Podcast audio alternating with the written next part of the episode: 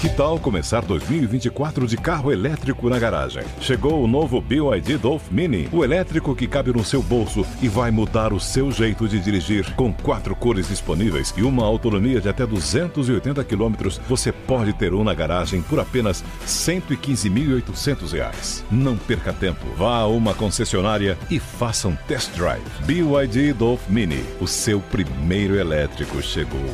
No trânsito, escolha a vida. Podcast da Pan. Olá, seja bem-vindo ao podcast da Pan, que deixa você bem informado com as principais notícias do dia e as análises dos nossos comentaristas de um jeito rápido e dinâmico. Hoje é quarta-feira, dia 13 de janeiro de 2021. Acompanhe os destaques comentados por Leandro Narlock e Diogo Schelp. Anvisa se reúne no domingo para decidir sobre o uso emergencial da Coronavac e da vacina de Oxford. Os diretores da agência vão tomar decisão sobre cerca de 8 milhões de doses dos dois imunizantes que podem ser usados para a primeira etapa da campanha de vacinação. Especialistas ressaltam que a Coronavac é segura e tem potencial para combater a pandemia. Médicos reforçaram que a eficácia global de 50,38% é adequada e suficiente para ajudar o país país? Olha, gente, 50% é mais ou menos a eficácia de vacinas contra a gripe, essas que as pessoas tomam todo ano. É, se, se uma vacina consegue reduzir em 50% as chances de você pegar uma doença, em 70%, 80% de ter casos graves, é uma ótima notícia, não tem polêmica em relação a isso. A grande discussão agora é o que fazer. A, a, Coronavac ela tem duas doses, então o que, que, que o governo deve fazer? Dar uma dose só para o máximo, para o maior número, número possível de pessoas ou, ou, ou dar duas doses para metade? É, a gente vai conversar ainda hoje nessa edição sobre isso. Pois é, depois de tanta pirotecnia né, do governo do estado na divulgação dos dados da Coronavac, vem um número que não é exatamente o que se esperava. Né? A impressão que passava é que o número seria muito melhor. Mas como disse o Narlock, é um número bom é, o problema mesmo foi a comunicação do governo do estado, que passou a impressão de que havia algo a esconder. E por que, que é um número bom? Porque além de ter essa eficácia de 50%, que é acima do que é exigido, é, tem a eficácia de 78% para casos que requerem assistência médica, ou seja, ela reduz essa necessidade bastante, reduz bastante, que é a principal preocupação. Ou seja, aqueles casos que precisam ir aos hospitais receber uma atenção maior do que simplesmente ficar em casa e é, conter ali os, os, sintomas mais leves. Então, essa é uma boa notícia para o Coronavac e agora é esperar que se consiga vacinar o maior número possível de pessoas para que isso realmente tenha um impacto na pandemia. Brasil passa das 204 mil mortes por Covid-19. Segundo dados do Ministério da Saúde, o país tem 717 mil casos ativos de pacientes que estão internados ou em acompanhamento. Média móvel volta a bater recorde, passa de 54.700 registros diários. Informações do consórcio de veículos da imprensa apontou que a média de óbitos nos últimos sete dias chegou a 993. É, o impacto das aglomerações das festas de final de ano acontecendo, aparecendo aí nas estatísticas. Né? Tem um gráfico inédito feito pelo pesquisador Fernando Nascimento, ao qual eu tive acesso, é, que estima a data de contágio, a data exata de contágio na cidade de São Paulo, das pessoas que estão doentes. Né? E ele mostra, esse gráfico mostra um pico agudo de taxas de contaminação justamente na data do Natal. Então, isso mostra que, de fato, as aglomerações tiveram e estão tendo um impacto é, no número de casos, no número de mortes é, em São Paulo e também no Brasil todo. A vacinação é uma esperança, é, mas vai, ter, vai demorar para ter impacto na vida das pessoas. Mesmo no resto do mundo, onde já se iniciou a vacinação, esse impacto está demorando para acontecer. Só três países já têm mais cidadãos vacinados do que casos confirmados de Covid. Então isso mostra que ainda temos alguns meses pela frente de preocupações aí com cuidados de aglomerações e assim por diante. Estados Unidos registram quase 4.500 mortes por Covid-19 em apenas 24 horas. Segundo a Universidade Johns Hopkins, foi o recorde de óbitos no país, que é o mais afetado pela pandemia. Simone Tebet será a candidata do MDB na disputa pela presidência do Senado em fevereiro. A senadora pelo Mato Grosso do Sul deve ser a principal adversária de Rodrigo Pacheco, do DEM de Minas Gerais, que é apoiado pelo atual presidente da Casa, Davi Alcolumbre.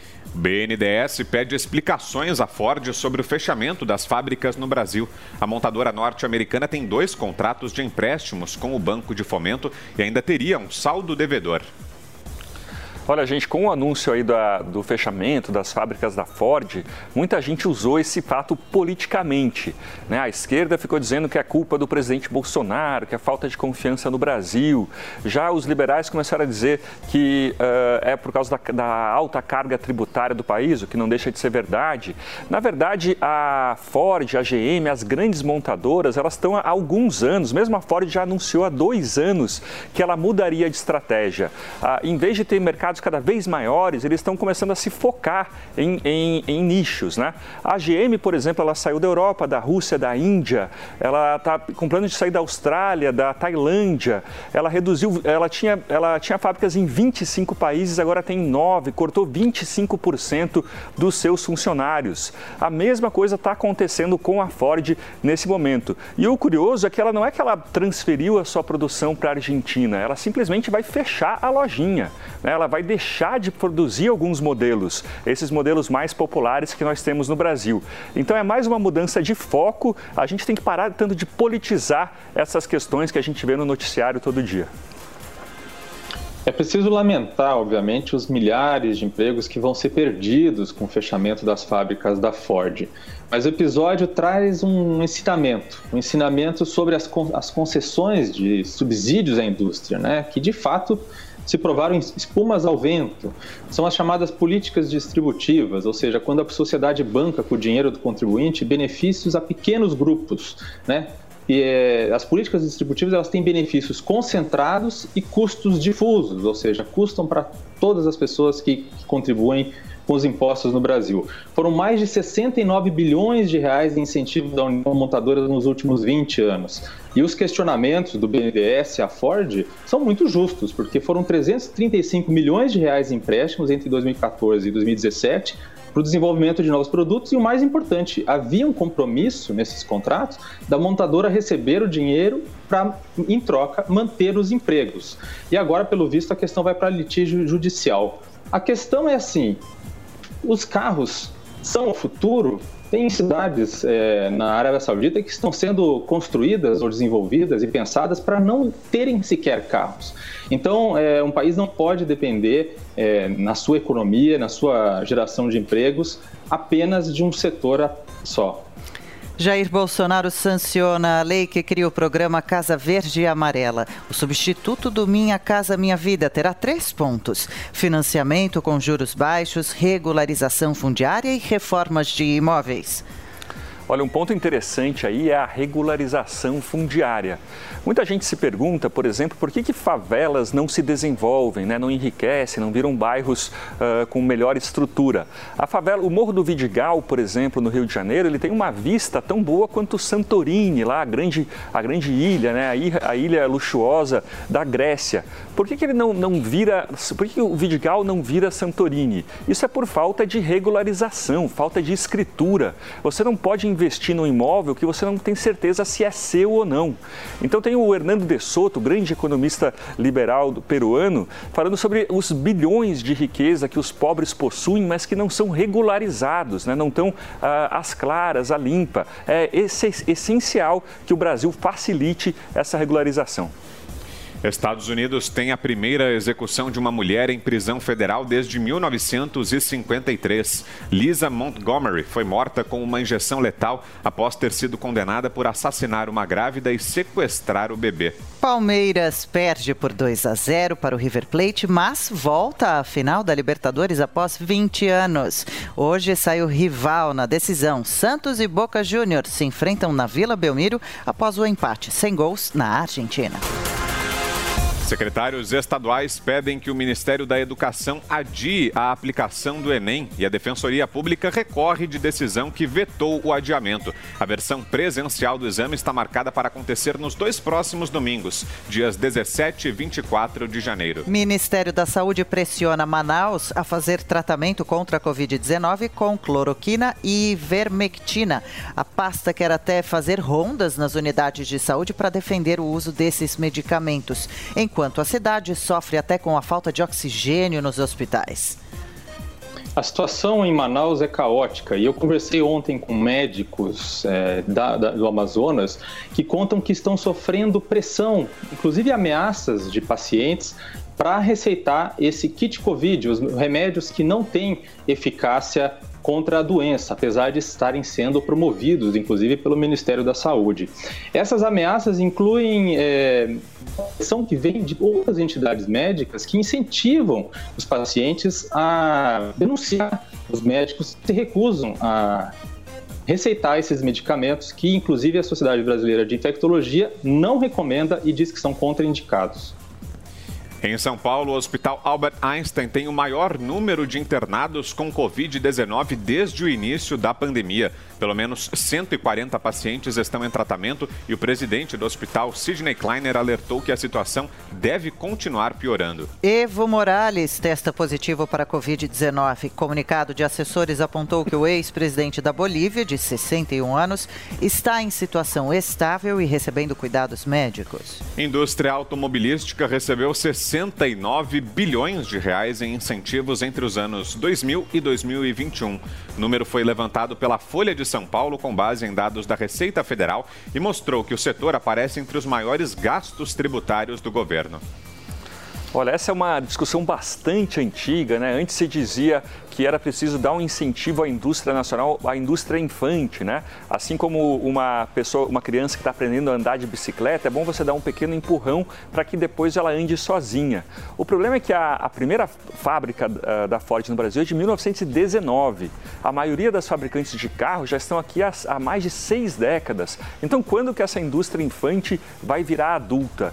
É, o que a gente viu, principalmente ali no finzinho da ditadura militar, foi que a fechar o mercado para privilegiar as indústrias nacionais e aumentar subsídios deixava a indústria mimada. Né? Ela não podia, não precisava inovar porque tinha mercado garantido, não tinha concorrentes e assim ela acabava ficando atrasada, defasada em relação ao resto. Como a gente viu no caso da Ford agora, os incentivos acabam uh, tornando você dependente desse tipo de incentivo e, e no fim das contas não tem um reflexo muito claro para a população ironia da história, uma das grandes ironias da história é que ministro Paulo Daqui a pouquinho a gente acompanha o comentário do Diogo. O governo federal voltará a antecipar os pagamentos do 13º de aposentados e o abono salarial. As medidas que já foram adotadas em 2020 tentam ajudar uma parte da população que continua sofrendo com os efeitos da crise da pandemia.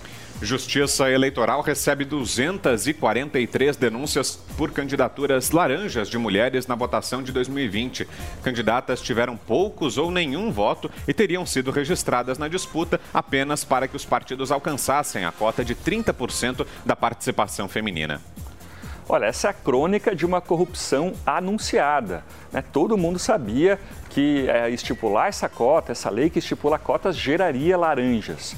Né? A participação de maior, mais mulheres na política não se faz por lei. No Brasil tem essa crença aí dos deputados e vereadores de que é, basta fazer uma lei e a gente vai resolver todos os problemas. Imagine vocês que estão nos assistindo, que estão ouvindo a rádio, como seria fácil resolver o mundo a partir de leis. É, basta fazer lei e pronto, chegaremos ao, ao paraíso na Terra. Não é assim. Muitas vezes as leis acabam piorando o problema que elas deveriam resolver.